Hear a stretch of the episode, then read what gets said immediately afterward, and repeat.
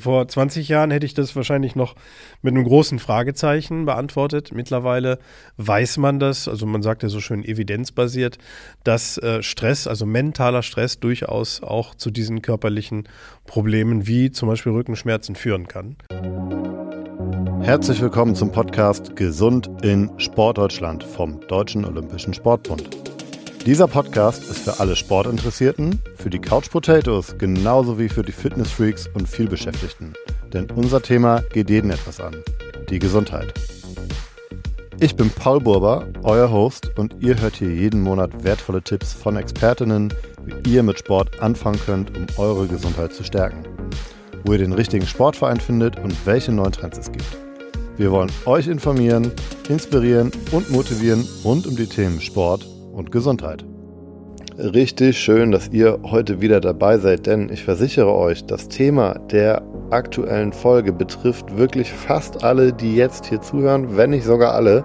Es geht nämlich um das leidige Thema Rückenschmerzen oder erstmal Rücken allgemein. Dazu haben wir mit Professor Stefan Geißler gesprochen. Im Podcast gleich gibt es super spannende Ansichten, viele Tipps für den Alltag und wirklich ein sehr, sehr gutes Gespräch. Also hört rein. Aber bevor wir da reinstarten, ein super wichtiger Hinweis. In diesem Jahr werden die Sterne des Sports zum 20. Mal verliehen. Die werden 20 Jahre alt, Jubiläum. Das ist Deutschlands wichtigster Vereinswettbewerb. Und dabei wird gesellschaftliches Engagement ausgezeichnet. Es gibt also ein ordentliches Preisgeld zu gewinnen. Der Bundespräsident überreicht die Urkunden und ja, die verdiente Aufmerksamkeit für euer Engagement ist euch eigentlich sicher. Egal ob Nachhaltigkeit, Jugendarbeit, Inklusion oder oder oder. Also, wenn ihr in eurem Verein so ein Projekt mal umgesetzt habt oder auch umsetzen wollt, dann bewerbt euch jetzt unbedingt bei den Sternen des Sports. Das ist noch bis zum 30. Juni, bis zum 30.06. möglich. Jetzt sagt ihr vielleicht, ähm, ja, da ist ja noch genug Zeit. Aber lasst euch den Tipp geben. Ihr seid froh, wenn ihr jetzt die Bewerbung direkt macht und damit eure Chance auf einen goldenen Stern des Sports und diese ganze Aufmerksamkeit und das Preisgeld und den Bundespräsidenten ergreift. Alle Infos gibt es auf sterne-des-sports.de. Den Link tue ich euch hier in die Show Notes. Wir gehen jetzt rein in den Podcast. Danach bewerbt ihr euch. Los geht's. Stefan, richtig gut, dass du heute da bist. Ich habe richtig Bock auf die Folge. Aber vorher fragen wir dich, wie alle unsere Gäste, hast du dich heute eigentlich schon bewegt? Ja, hallo Paul. Äh, vielen Dank für die Einladung. Und ja, ich habe mich heute schon ein bisschen bewegt. Ähm, ich habe nämlich extra hier auf dem Gelände unserer Hochschule in Düsseldorf, an der IST-Hochschule, extra keinen Parkplatz vor der Tür. Und das heißt, ich muss immer ein Stück weit wegparken, sodass ich quasi gezwungen bin, äh, dann doch hierhin zu laufen. Und sonst bin ich eigentlich lauffaul, muss ich ganz ehrlich sagen. Deswegen habe ich mich damit so ein bisschen selber ausgetrickst. Oh, direkt zum Start ein sehr schöner Alltagstipp, wie ich finde. Also nicht schlimm, wenn ihr nicht immer erste Reihe parken könnt, wenn ihr mit dem Auto fahrt. Vielleicht einfach auch mal weiter weg parken. Ist gar nicht schlimm, weil das sorgt für ein bisschen Bewegung. Ähm, Stefan, du bist der Fitnessprofessor, so nennst du dich selber, aber du bist auch wirklich Professor. Mhm. Das klingt erstmal theoretisch, wissenschaftlich, aber hast du auch praktisch mit Sport zu tun? Ja, genau. Also ich bin tatsächlich, wie du sagst, Professor für Fitness und Gesundheit.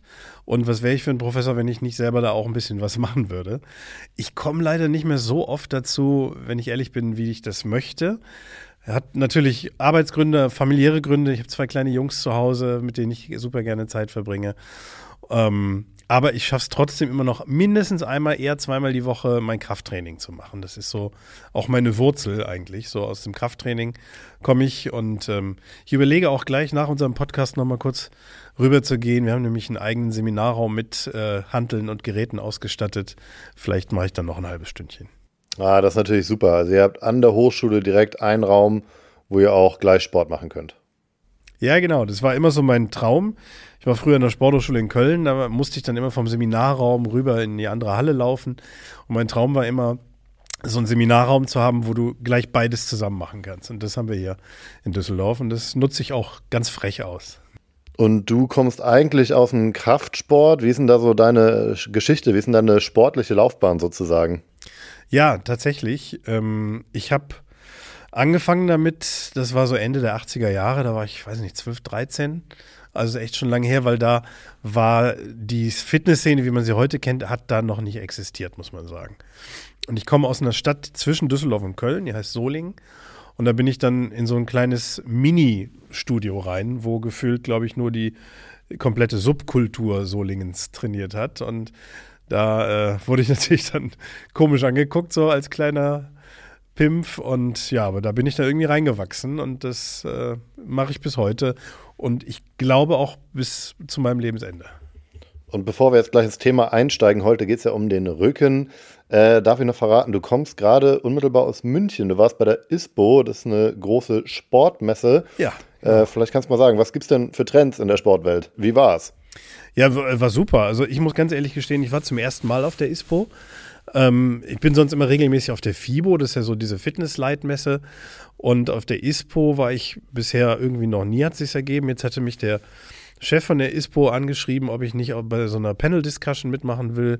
Und da habe ich das direkt mal genutzt, um mich da umzugucken. Und also es war schon sehr modelastig, muss ich sagen. Und also meine Frau hätte sich da sehr wohl gefühlt, aber ich bin nicht so der Modemensch und von daher äh, haben mir so ein bisschen die, die Geräte, die Sportgeräte gefehlt. Aber vielleicht war ich auch in den falschen Hallen, ich weiß es nicht. Mode gehört ja auch manchmal einfach dazu zum Sport. Aber jetzt Thema Rücken. Wir gehen rein. Ähm, ich frage einfach mal, ich hoffe unbegründet, hast du eigentlich Rückenprobleme? Ähm, also momentan nicht, mm, aber ich kenne sie. Ich kenne sie leider sehr gut, weil ich mich vor vielen Jahren sehr schwer verletzt habe an der Wirbelsäule. Ähm, da habe ich mir als Jugendlicher sogar die Wirbelsäule gebrochen, den zweiten Lendenwirbel. Und das waren also Schmerzen, die man gar nicht beschreiben kann. Und äh, übrigens damals auch ein Grund gewesen, mit dem Training anzufangen. Das, äh, ich hatte damals einen sehr, sehr progressiven Arzt und der hat gesagt, wenn du wieder richtig fit werden willst, sieh mal zu, dass du alles kräftigst drumherum. Und ähm, ja, aber doch, ich kriege hin und wieder, kriege ich mal äh, auch mehr oder minder in dieser Stelle immer so einen kleinen Schuss rein. Also ich weiß, wovon ich rede, sagen wir mal so. Das hat mich dann auch motiviert während meines Studiums. Ich habe Rehabilitation studiert, äh, Sportrehabilitation. Habe ich natürlich da auch so einen so Fokus drauf gelegt. Rückentraining fand ich immer super interessant. Habe auch Studien gemacht in dem Bereich und veröffentlicht und äh, auch mal irgendwann ein Buch drüber geschrieben, weil ich nämlich so auch gelernt habe, wie man sich selber ganz gut helfen kann. Und das wollte ich den anderen mitteilen quasi. Und genau dafür bist du ja heute da, hier im Podcast, um unseren Zuhörerinnen mitzuteilen, ja, wie man sich bei Rückenbeschwerden helfen kann, was man tun kann. Und wir haben vor diesem Podcast mal unsere Instagram-Community auf Sportdeutschland gefragt. Und da ist rausgekommen, bei 500 Teilnehmerinnen haben etwa ein Drittel täglich Rückenbeschwerden oder können die Schmerzen kaum aushalten, die Rückenschmerzen. Wow. Das ist ja natürlich nicht repräsentativ, aber man kann, glaube ich, schon sagen, Rückenbeschwerden, Rückenschmerzen ist eine Volkskrankheit, oder? Absolut, ja. Also ich kriege Gänsehaut, wenn ich sowas höre. Zumal ja auf Instagram eher noch die jüngeren Leute unterwegs sind. Wahrscheinlich wäre dann bei Facebook äh, nicht ein Drittel, sondern zwei Drittel gewesen. Ich weiß es nicht. Also es ist schlimm. Es ist absolute Volkskrankheit umso wichtiger zu wissen für die Leute, dass man gegen die meisten Rückenbeschwerden einfach selber was machen kann. Ähm, weil ein großes Problem, was wir sehen, auch in der Therapie, ist einfach so bei Rückenschmerzen diese sogenannte Katastrophisierung. Dass man denkt, um Gottes Willen, was ist da und jetzt bloß nichts Falsches machen, da geht was kaputt. Und das löst dann halt so einen Teufelskreis aus, dass ich mich gar nicht mehr oder weniger bewege, schon Haltungen annehme, ähm, Vermeidungsängste irgendwie habe. Und da, da rauszukommen, ist ganz, ganz schwer. Und ich kenne einen guten Weg und den kenne nicht nur ich, sondern den kennen ganz viele. Der heißt Bewegung. Da hast du jetzt ja quasi schon den ganzen Podcast vorweggenommen. Also Entschuldigung. Nein, äh, ist genau richtig. okay, ähm, Lass uns trotzdem nochmal vorne anfangen. Du hast gerade auch schon gesagt, mit einem persönlichen Beispiel eine Verletzung, äh, hast du erklärt. Ähm, aber was sind die Ursachen für Rückenschmerzen? Ich, wenn ich jetzt auf mich selber gucke, hier in meinem Office, ich glaube, meine Sitzhaltung ist wahrscheinlich nicht die optimalste, wenn ich mal ehrlich mit mir bin. Aber ja, was gibt es noch für Herausforderungen? Woher kommen die Rückenschmerzen? Was sind die Ursachen? Ja, hm, das ist eine sehr gute Frage, weil, also auf der einen Seite, klar, gibt es äh, Pathologien, gibt es Erkrankungen der Wirbelsäule, ähm, ganz klar verschiedenste Erkrankungen. Und dann würde ich auch immer sagen, das ist immer Arztsache. Also da sollte bitte dann immer auch der Mediziner eine Diagnose stellen, im Optimalfall auch dann eine physiotherapeutische Betreuung erfolgen. Ähm, aber das sind ja nicht, das ist nicht das Gros, ähm, sondern die meisten Menschen haben einfach unspezifische Ursachen. Das heißt, da findet man eigentlich nie eine Ursache raus. Und häufig bleibt es dann bei der Diagnose des myofaszialen Schmerzsyndroms. Also kurz übersetzt, Myos von Muskel, Faszie, die, das Bindegewebe, was den Muskel umhüllt. Und ähm, ja, eben, dass aus diesen Weichteilen irgendwo dieser Schmerz herkommt. Und da, hast du gerade schon angesprochen, da hält natürlich auch sowas wie Fehlhaltung, ähm, langes Sitzen, äh, zu wenig Bewegung, aber auch sowas wie Stress zum Beispiel, weiß man heutzutage, spielt dann eine große Rolle. Das wollte ich gerade fragen. Können auch Stress und mentale Gesundheit, sage ich mal, äh, Rückenschmerzen beeinflussen bzw. hervorrufen? Absolut, ja. Also vor 20 Jahren hätte ich das wahrscheinlich noch mit einem großen Fragezeichen beantwortet. Mittlerweile weiß man das, also man sagt ja so schön evidenzbasiert, dass äh, Stress, also mentaler Stress, durchaus auch zu diesen körperlichen Problemen wie zum Beispiel Rückenschmerzen führen kann. Deswegen empfehle ich auch immer öfter mal nach Kapstadt in die Sonne fliegen. Kleiner Seitenhieb hier gegen den Moderator der Sendung, aber das ist auch absolut okay, absolut gerechtfertigt. So, und jetzt ist natürlich die große Frage, was tun gegen Rückenschmerzen? Ähm, deswegen haben hier hoffentlich auch alle eingeschaltet. Äh, und das ist die Frage. Und bevor wir jetzt aber, ich sag mal, direkt zur Bekämpfung kommen, lass uns noch mal beim Know-how bleiben. Was gehört denn dazu? Ähm, welche Muskeln gehören dann eigentlich dazu? Zum, zum Rücken und zu einem gesunden Rücken ja auch. Äh, es sind ja nicht nur die Rückenmuskeln selber, glaube ich, sondern da spielt noch viel mehr. Es ist relativ komplex, auch mit Bauch und Hintern und so weiter. Ähm, ja, sag mal, was gehört dazu? Äh, erzähl gerne mal. Ja, Absolut. Also man darf das auch nicht so lokal betrachten, dieses Problem, sondern ich meine, unser ganzer Körper ist ein Netzwerk von Muskeln, Sehnen und Nerven. Die kommunizieren auch alle irgendwo miteinander und das heißt also, das Problem muss nicht immer da liegen, wo auch der Schmerz ist zum Beispiel. Ähm, häufig ist es schon so, dass dann irgendwelche Rückenmuskeln, so tief liegende Rückenmuskeln im Bereich zum Beispiel der Lendenwirbelsäule sich anspannen, verhärten. Äh, und dann gilt es natürlich, diese möglichst zu lockern, also so eine Art Release da hinzukriegen. Und da gibt es verschiedenste Wege. Also der Mediziner würde dann vielleicht mit entsprechenden Medikamenten, Relaxantien oder wie auch immer arbeiten. Der Therapeut hat dann ein paar Handgriffe meistens zur Verfügung, weil er auch manuell daran was tun kann. Und wir aus der Sporttherapie, wir würden einfach zu Bewegung raten meistens. Ein kleiner Ausflug noch, bevor wir jetzt wirklich zum Thema Bewegung kommen. Ähm, Stichwort Schlafen. Du musst mir jetzt keine Matratze verkaufen, aber ähm, was ist da? Harte Matratze, weiche Matratze? Äh, auf dem Rücken liegen vielleicht besser als auf der Seite liegen für den Rücken. Ähm, erzähl mal, was gibt es da zu beachten? Kannst du noch Tipps geben? Ja, da, da ähm, bin ich Wissenschaftler genug, um zu sagen, that's not my business. Also da kann ich leider nicht so viel zu sagen, weil die Schlafforschung ist, ist wirklich ein eigenes Gebiet für sich. Ich persönlich, also ich kann dir nur meine Meinung mitteilen. Ich, ich glaube, dass viele Millionen, nein, wahrscheinlich viele Milliarden Menschen auf der Welt jetzt in diesem Moment vielleicht sogar irgendwo auf der Erde schlafen oder nur auf dem Pappkarton. Und die haben vielleicht weniger Rückenschmerzen als wir, die auf dem teuren, was weiß ich was, Boxspringbett aufwachen. Also ich glaube, nur den Schlaf dafür ähm, irgendwie ähm, verantwortlich zu machen, wäre einfach viel zu wenig. Es kann vielleicht ein Teil sein, jeder kennt das, hat mal auf einer anderen Matratze geschlafen, im Hotel, im Urlaub, wie auch immer, und dann tut der Rücken weh. Aber auch da kann ich sagen, das kann man meistens wirklich mit ein paar einfachen Bewegungen oder Dehnübungen wieder sofort ausblenden. Okay, wir kommen offensichtlich an dem Thema Bewegung bei Rückenschmerzen nicht vorbei. Offensichtlich sind Bewegung und Sport gut gegen Rückenschmerzen, wirken aber auch vorbeugend, äh, präventiv gegen Rückenbeschwerden. Ähm, ja, lass uns reingehen. Hast du vielleicht direkt einen Tipp? Äh, was kann ich tun? Ja, also ähm, ich bin natürlich jemand, ich bin da, ich habe, ich bin sehr geprägt durch das Krafttraining und auch durch das medizinische Rehabilitationstraining. Aber ich muss ehrlich zugeben, fast jede Art von Bewegung hilft gegen Rückenschmerzen. Also wenn man sich die Studienlage anschaut, ob man schwimmen geht, Wassergymnastik macht, ob man äh, Tai Chi, Yoga oder sonst was macht, es hilft wirklich in Studien fast alles gegen Rückenschmerzen. Von daher würde ich sagen, kann man das eher verallgemeinern und sagen, generell Bewegung scheint hier die gute Idee zu sein. Also Wir können natürlich sehr spezifisch daraus gegen tun. Das heißt, wenn du jetzt hier einen Schmerz hast am Nacken, dann zeige ich dir dafür eine Dehnübung. Und wenn du da was hast im Lendenwirbelsäulenbereich, zeige ich dir da eine Release-Übung. Das kann man dann sehr gezielt einsetzen. Aber generell würde ich tatsächlich sagen, ist Bewegung erstmal der Schlüssel. Wir können jetzt hier sicherlich nicht alle Gruppen abdecken, aber ich weiß zum Beispiel von unseren Hörerinnen, die sind eher etwas jünger, ich sag mal unter 40. Natürlich darf sich jetzt auch jeder angesprochen fühlen, der älter ist, ähm, die auch eher im Büro arbeiten und viel sitzen am Tag. Vielleicht haben wir ein bis zwei konkrete Beispiele, was kann man machen. Ähm, vielleicht fängt man auch mal einfach an, sich ab und zu mal hinzustellen, oder? Äh, bingo. Also hinstellen ist eine ganz wichtige Sache, weil, wie heißt es so schön, sitzen ist das neue Rauchen.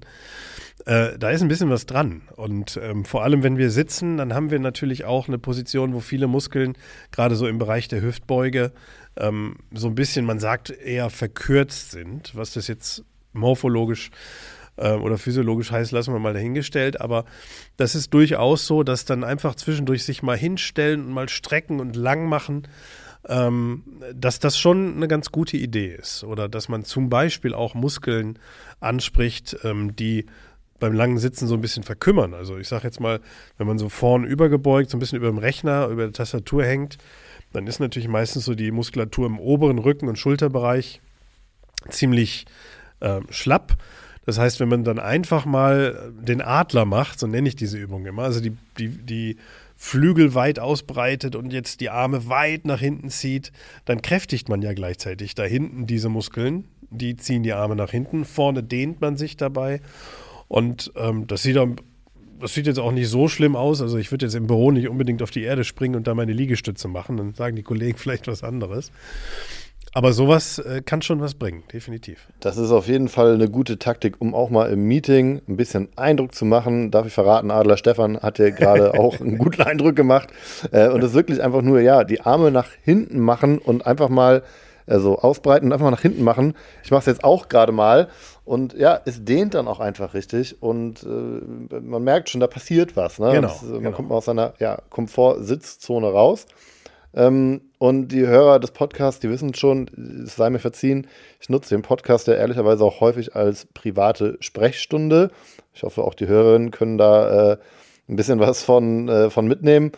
Und jetzt habe ich in einigen Podcast-Episoden schon ja immer viel gehört. Bewegung ist wichtig, die Regelmäßigkeit ist natürlich wichtig. Also ähm, das in den Alltag zu integrieren und äh, ja am Ball zu bleiben und nicht einmal sich zu bewegen, sondern ja in der Regelmäßigkeit was ich zugeben muss, wo ich mit einer Regelmäßigkeit sehr große Schwierigkeiten habe, überhaupt damit anzufangen, ist das Thema Dehnen. Ähm, ist aber wahrscheinlich trotzdem wichtig, oder?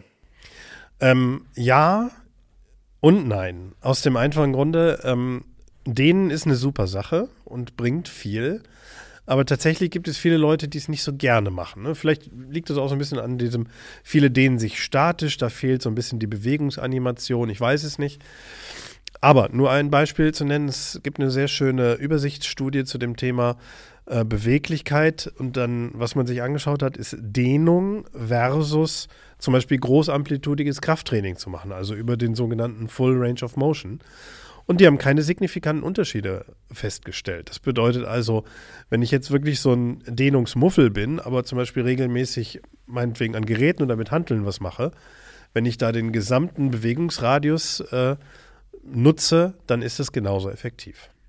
Lass uns mal reingehen in die Sportarten. Äh, du hast es gesagt, Krafttraining, Fitness ist natürlich super, weil man sehr gezielt arbeiten kann und äh, an vielleicht Problemzonen arbeiten kann. Aber in den Sportarten äh, selber, also was sind denn vielleicht Sportarten, die ähm, besonders rückenschonend oder vielleicht sogar stärkend sind? Und was sind Sportarten, wo ich vielleicht lieber die Finger von lasse, wenn ich akute Rückenbeschwerden habe? Das ist eine Frage, die ich dir nicht beantworten kann, leider. Und ich glaube, die kann dir eigentlich keiner auf der Welt beantworten. Ich finde es ehrlich gesagt immer so ein bisschen ähm, kritisch, weil solche Empfehlungen gibt es ja und schon seit Jahrzehnten, welche Sportarten rückenschonend äh, wären und welche denn belastend. Und ich finde es schwierig, weil sagen wir mal, ich bin Tennisspieler ähm, spiele mein ganzes Leben lang Tennis, äh, habe dann Rückenschmerzen und dann verbietet mir einer Tennis zu spielen. Das finde ich erstmal gar nicht gut.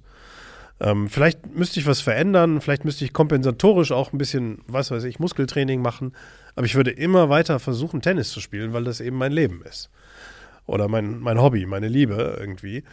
Und deswegen halte ich nicht so viel davon, den Leuten Sportarten zu verbieten, sondern eher so ein bisschen ein Bewusstsein zu schaffen, vielleicht durch Education, worauf sie achten sollten und wie sie es besser machen können. Aber so dieses Go und No-Go bei Sportarten hm, lasse ich mich nicht drauf ein. Nur als Beispiel, ich habe einen Mitarbeiter, Entschuldigung, wenn ich unterbreche, aber ich habe einen Mitarbeiter, dem war ich gerade noch Mittagessen. Ähm, promovierter Sportwissenschaftler, also echt vom Fach, hat Football gespielt, American Football. Und auch richtig mit Bam, gib ihm. Also ein sehr guter Footballer war das. Und hatte einen Bandscheibenvorfall, einen sehr schweren Bandscheibenvorfall, der auch, unter, äh, der auch operiert werden musste. Ähm, danach hat er die Sportart gewechselt und ich denke so, yeah, ne, weil Football ist echt sehr unkontrolliert. Da kannst du nicht mit, mit ein bisschen ähm, drauf achten oder so spielen. Das geht nicht. Ne? Da kommt so ein 150 Kilo Mann, der rennt dich um, dann war es das. Ähm, dann ist er aber ins Cheerleading gewechselt und jetzt nicht so dieses Pompon schwingen, sondern da sind so stabile Jungs unten, die dann die Mädels hochwerfen und oben tragen. Und da dachte ich um Gottes Willen, schon wieder so eine sehr belastende Sportart.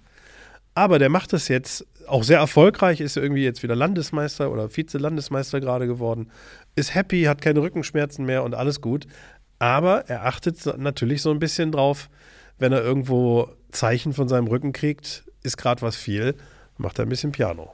Hey, äh, vielen Dank für die spannende Perspektive mal. Ähm, ich muss zugeben, ich hätte es auch selber gesagt, ähm, Vollkontaktsportarten, keine Ahnung, Football, Handball habe ich auch selber mal gespielt, sind jetzt nicht unbedingt rückenförderlich. Ähm, äh, Würde ich auch nach wie vor unterstreichen, dass wenn ich beim Handball äh, mal zu hart angegangen wurde äh, oder halt voll auf den Boden geknallt bin, auf, auf dem Sprungwurf, dass das natürlich nicht gut war für den Rücken.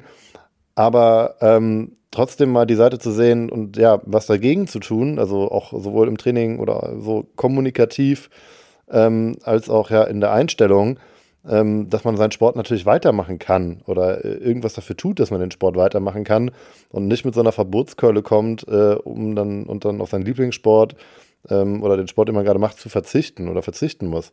Also äh, vielen Dank mal für die Ansicht und den Ansatz. Ähm, Finde ich sehr gut, sehr spannend. Und ähm, ja, was passiert eigentlich im Rücken, wenn wir uns bewegen? Wir sagen jetzt die ganze Zeit bewegen, bewegen, bewegen. Aber warum ist das denn so wichtig? Was passiert da? Ähm, ja, erklär uns mal auf. Ich würde das in Akut- und Langzeiteffekte so ein bisschen unterteilen. Also akut, was passiert, ist natürlich durch die Bewegung werden verschiedenste Stoffwechselprozesse in Gang gesetzt werden vielleicht auch teilweise so kleine körpereigene Endorphine freigesetzt, die dann auch am, am direkten Schmerzempfinden irgendwo äh, teilnehmen können. Ähm, mehr Durchblutung natürlich, äh, die, die Vaskularität wird verbessert. Ähm, also viele Akuteffekte, die auch unmittelbar zu einer Verbesserung des Rückenschmerzes führen können. Einfaches Beispiel, du hast akut wirklich einen fiesen Rückenschmerz, sagen wir mal so eine Art Hexenschuss. Dann gehst du auf alle Viere und machst, du kennst diese Übung wahrscheinlich, man nennt sie Cat-Cow, also Katze-Kuh, dass man sich so ganz rund macht wie eine Katze und dann wieder so ein bisschen durchhängen lässt. Das macht man aber nicht fünfmal, sondern das macht man ruhig 50 Mal oder 100 Mal. Das ist ja nicht anstrengend, das ist ja nur eine Mobilisationsübung. Und dann stehst du auf und es geht direkt besser. Man fühlt sich direkt besser. Der Schmerz ist zwar nicht weggezaubert, aber es geht besser. Und das sind so diese Akuteffekte, die Bewegung tatsächlich haben können, kann gegen, gegen Rückenschmerzen. Und Langzeiteffekt, ja, also in vielen Fällen natürlich einfach die Muskulatur, die besser versorgt wird, die besser durchblutet ist, die besser, die stärker ist, die besser stabilisieren kann, die schneller zupacken, reagieren kann, etc. Also das ist sicherlich auch ein sehr toller Effekt. Jetzt haben wir schon viel über den Rücken gesprochen. Wir haben alle gemerkt, du bist Experte. Anderes Herzensthema und Expertise-Thema von dir ist dieses ganze Feld von Hypertrophie, Fitness. Du klärst da auf über der Mythen und aber auch Fakten ähm, äh, auf diesem Themenfeld. Lass uns mal die Brücke schlagen, ähm, nochmal zum Thema Rücken auch auf diesem Themenfeld. Was sind denn gute Fitness-Kraftübungen, um meinen Rücken ähm, ja, langfristig zu stärken? Ja, mh. Hm. es gibt natürlich unzählige Übungen, also von sämtlichen Übungen, die man irgendwo aus Gymnastikkursen, Rückentrainingskursen kennt. Ich habe immer eine Übung, wo ich, wo ich auch gerne mal auch mit anecke, ähm, die ich seit Jahrzehnten schon propagiere, wo aber oftmals auch gerade Kollegen aus der Medizin oder so sagen, oh, ist das nicht too much? Ähm, ich rede vom sogenannten Kreuzheben. Und ähm, beim Kreuzheben, für die, die das nicht kennen, geht es eigentlich nur daran, ich hebe eine zum Beispiel Langhantel äh, mit einem möglichst geraden, aufrechten Rücken, mehr oder minder aus den Knien, also wenn man so will, rückengerecht, hoch. So, also bis zur Taille. Ähm, das macht man dann teilweise, wenn man da geübt ist, auch mit ziemlich schwerem Gewicht. Und das ist halt eine Übung, wo nahezu alle Rückenmuskeln aktiv werden, was auch, und das ist mir auch immer wichtig, was auch eine Alltagsbezug ähm, hat irgendwie. Also ähm, wie will ich denn jemand mit Rückenschmerzen beibringen, der soll rückengerecht heben, wenn nicht so? Also in so einer kontrollierten Situation, ob das jetzt im Fitnessstudio oder zu Hause in der Reha-Klinik ist. Aber ich glaube, wir müssen da durchaus eher solche komplexeren Bewegungen machen, wo viele Muskeln beteiligt sind. Ähm, und da sehe ich das Kreuzheben ganz weit vorne, ehrlich gesagt. Das war ein schönes Stichwort gerade, finde ich, ne? kontrolliert. Ähm, also gerade wenn man es noch nie gemacht hat, sowieso vielleicht, aber auch wenn man vielleicht länger nicht trainiert hat, äh, äh, das erste Mal wieder einsteigt, vielleicht auch nach einer Erkrankung oder einer Verletzung. Ähm, das Ganze auch unter Beaufsichtigung vielleicht zu machen äh, von einem Trainer, ja. von jemandem, der ja. das kann äh, oder vielleicht auch einfach nur jemanden, der, der, der euch kennt und der sich ein bisschen mit dem Thema auskennt, ein Trainingspartner, äh, weil wenn man da einen Fehler macht, kann das sonst auch, glaube ich, ganz schnell wieder nach hinten losgehen. Äh, genau. Hypertrophie, Fitness, haben wir gerade schon gesagt, das ist auch so dein Steckenpferd.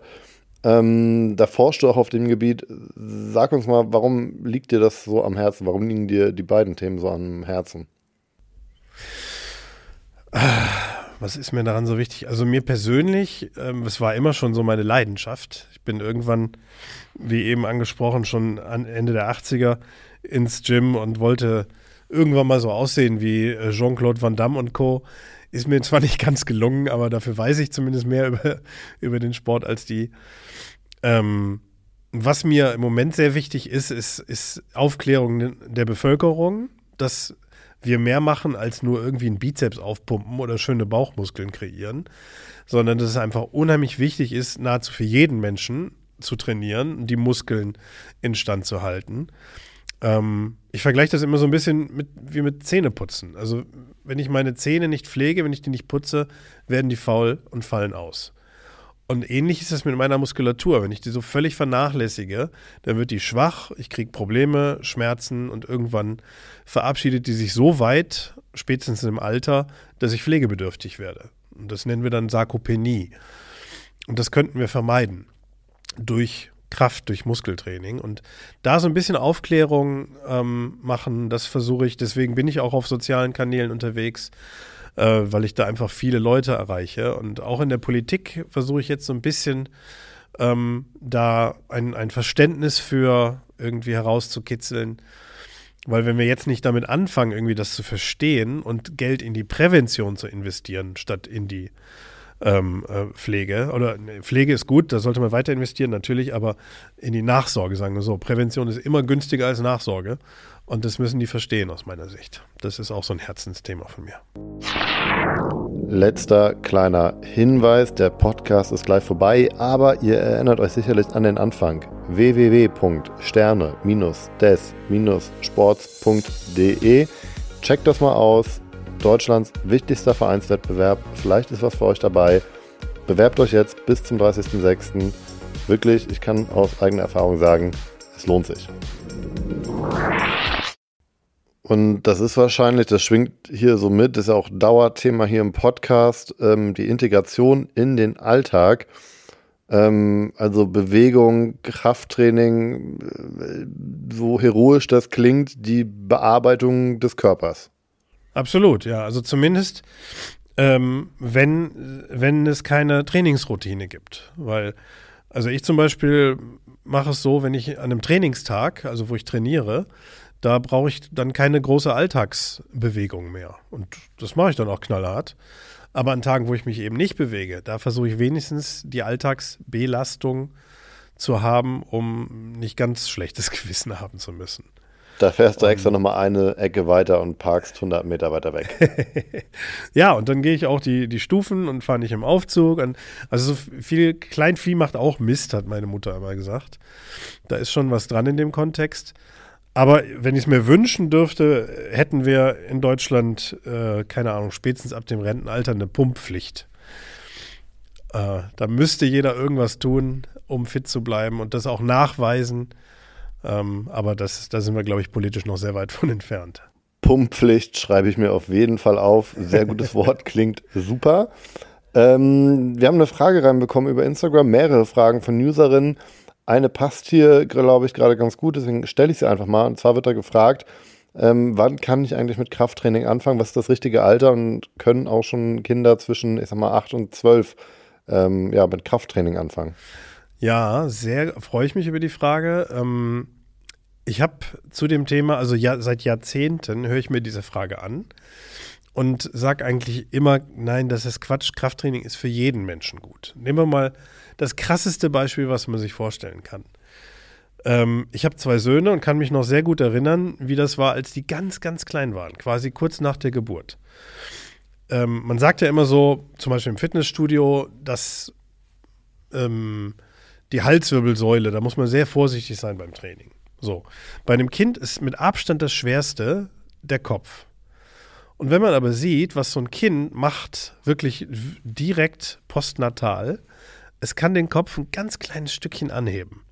Das heißt, wir reden im Prinzip im allerjüngsten Alter von Maximalkrafttraining der Halswirbelsäule. Also ich finde, ein krasseres Beispiel kann es ja nicht geben, dass das das Natürlichste der Welt ist. Wir brauchen diese Beanspruchung, sonst lernen unsere Muskeln ja nicht und werden nicht stärker. Oder zum Beispiel Kinder, die, ähm, mein großer Sohn, der wird jetzt sechs am Wochenende, wenn der von der Mauer runterspringt, die einen Meter groß ist, äh, hoch ist, was da für Kräfte wirken, die kannst du mit einer Krafttrainingsübung, kannst du die gar nicht nachstellen. Weil der da das sechs-, siebenfache seines Körpergewichts an Belastung hat. Das kann man ganz schön messen. Und solche Gewichte gibt es gar nicht im Fitnessstudio, dass ich das für mich in der Beinpresse einstellen könnte. Also von daher totaler Quatsch. Krafttraining für Kinder ist super. Es muss altersgerecht sein. Im Optimalfall auch mit einer gewissen Supervision, dass also einer drüber schaut und sagt, das ist okay so. Aber sie werden wahrscheinlich ihr ganzes Leben lang davon zehren. Also ja, Krafttraining für Kinder ist top. Und man muss da jetzt keine Angst haben, man muss da jetzt nicht so ein Bild von einem achtjährigen äh, Jean-Claude Van Damme ja. im, im, im, im Kopf haben, sondern auch da geht es um Prävention. Absolut, ganz genau, ja. Also die, natürlich gibt es immer wieder in den Medien solche Beispiele, wo dann irgendwelche idiotischen Eltern wahrscheinlich ihre Kinder sogar mit irgendwelchen Hormonen füttern, weil Kinder können gar nicht so eine Muskelmasse aufbauen, das geht gar nicht. Ähm, daran darf man natürlich nicht denken, um Gottes Willen. Ich habe ähm, vor zwei Jahren auch einen sehr schönen Artikel darüber veröffentlicht, bin ich ganz stolz und froh drüber, ähm, mit dem führenden Forscher in diesem Bereich, äh, Professor Fagenbaum von der, äh, vom College of New Jersey. Der ist wirklich weltweit der Experte für Kinderkrafttraining. Wir haben zusammen einen Artikel darüber geschrieben, um mal sämtliche Mythen aufzuklären, dass Kinderkrafttraining eben nicht schlecht ist, sondern eigentlich eine ganz tolle Idee. Wir machen mal ein bisschen Werbung, äh, Werbung für dich im Endeffekt. Was kann ich eingeben, ja, damit ich diese Sachen finde, wo du was veröffentlicht hast, wo kann ich dir folgen, äh, wo du Tipps gibst äh, und, und äh, Mythen aufklärst. Äh, alles super spannend. Ja, mach mal ein bisschen Werbung.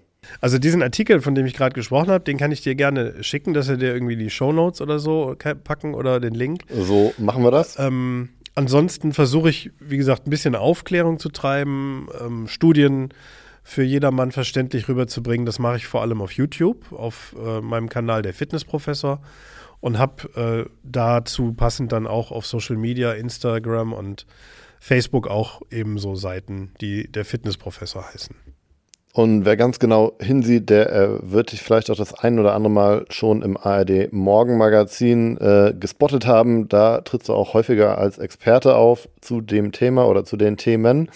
Äh, noch eine Hörerfrage und zwar ähm, kann ich auch im Sportverein Rückentraining machen? Äh, ich gehe nicht so gerne ins Fitnesscenter. Ja, äh, also beziehungsweise vielleicht sagen wir mal nicht nur Rückentraining, sondern wir waren gerade bei dem ganzen Komplex auch Krafttraining insgesamt. Kann ich das auch im Sportverein machen? Ja, ja.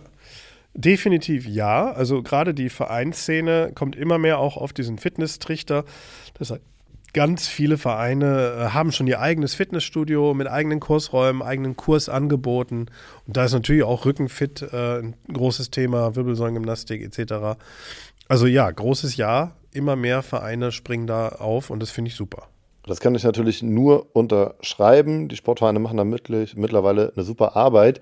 Und generell, wenn ihr Lust auf Bewegung habt, Rückentraining im Verein, im Sportverein oder auch ja, eine Ballsportart, eine Mannschaftssportart, alles, was man im Sportverein machen kann, da gibt es aktuell etwas, vielleicht habt ihr es mitbekommen. Der Deutsche Olympische Sportbund hat zusammen mit dem Bundesinnenministerium eine Restart, eine Bewegungskampagne ins Leben gerufen und da könnt ihr 40 Euro äh, zurückbekommen, sozusagen, auf euren Mitgliedsbeitrag. Wenn ihr neu in einem Sportverein beitretet, gibt es den Sportvereinscheck ähm, und da gibt es dann sozusagen 40 Euro zurück. Alle Infos dafür findet ihr auf sportnurbesser.de. Sportnurbesser.de. Ähm, klickt euch da mal rein, ist auf jeden Fall ein gutes Restart-Thema. So, und ähm, bevor ich jetzt hier zu viel laber, lieber Stefan, ähm, ich finde, das war ein wunderschöner Podcast. Hat super viel Spaß gemacht. Ich würde dir trotzdem gerne das letzte Wort lassen. Ähm, was würdest du den Leuten, den Zuhörerinnen gerne mit auf den Weg geben äh, zum Thema Rücken, zum Thema Fitness, zum Thema Krafttraining, zum Thema Bewegung? Ähm, vielleicht hast du noch ein paar motivierende Worte. Ja, ähm, also ich habe gerade oben noch einen Artikel fertig geschrieben, da ging es um Exercise Snacks. Und äh, das, also Snacks jetzt nicht von der Ernährung her, sondern das ist so gemeint, dass man einfach, äh, wie du auch schon eben erwähnt hast, so kleine Alltagssituationen als Training sehen sollte. Sagen wir mal, wenn ich Treppe steige, äh, Treppe hochsteige, dann kann ich ja auch mal zwei oder drei Stufen steigen, weil dann ist es direkt eine ernstzunehmende muskuläre Kontraktion, die man hat. Ähm, und die einen Trainingsreiz haben wird im Zweifel. Also von daher vielleicht einmal so rumdenken und überlegen, so im Alltag, was kann ich denn tun, ähm, um auch wirklich da so eine Art Mini-Training, so ein Exercise-Snack zu machen. Und jedes Training, egal was ihr macht da draußen, jedes, jedes Training, sogar wenn es nicht ganz hundertprozentig korrekt ist, ist immer besser, als gar kein Training. Witzig, dass du es sagst. Ich habe gerade eben vor der Aufnahme auf Instagram einen äh, Profi-Radfahrer gesehen, der genau das gesagt hat. Äh, warm Regen, äh, beschissenes Training, äh, alles nicht so richtig doll, doofe Werte. Ähm, wirklich, ich glaube, der war echt abgefuckt. Aber er hat auch gesagt, ähm, besser als kein Training. Genau. Ähm, das ist natürlich genau. auf einem Leistungssportniveau, aber ähm, lässt sich sicherlich wie immer auch auf den Breitensport übertragen. Stefan, vielen Dank, dass du dabei warst. Super spannende Einblicke. Ähm, ja, und bis zum nächsten Mal. Ja, danke auch für die Einladung. So, das war es mit Gesund in Sportdeutschland für heute. Ich hoffe, euch hat die Episode gefallen. Wenn das so ist, dann lasst gerne ein Like da und abonniert den Podcast. Vielleicht habt ihr auch etwas Interessantes erfahren oder gelernt. Dann teilt den Podcast gerne mit Freundinnen, Kolleginnen oder in der Familie. Wenn ihr Fragen, Anregungen oder Feedback habt, dann schreibt uns gerne über die sozialen Medien. Ihr findet uns überall unter @sportdeutschland. An dieser Stelle noch ein kleiner Disclaimer. Wie im gesamten DOSB und übrigens auch bei der deutschen Sportjugend nutzen wir in diesem Podcast genderbewusste Sprache. Das versuchen wir immer einzuhalten und umzusetzen. Allerdings befinden wir und insbesondere auch ich uns dabei in einem ständigen Lernprozess und ich bitte euch zu entschuldigen, wenn uns die Verwendung genderbewusster Sprache gerade im Live-Gespräch mal nicht gelingt. Wir versuchen hier immer besser zu werden. Dieser Podcast wird von der Deutschen Sportmarketing produziert und wird inhaltlich vom DOSB verantwortet. Wenn euch Gesund in Sportdeutschland gefällt, hört euch auch gerne mal Trainer in Sportdeutschland an. Alle Infos zu dem Podcast und auch zu allen weiteren Themen findet ihr auf dosb.de.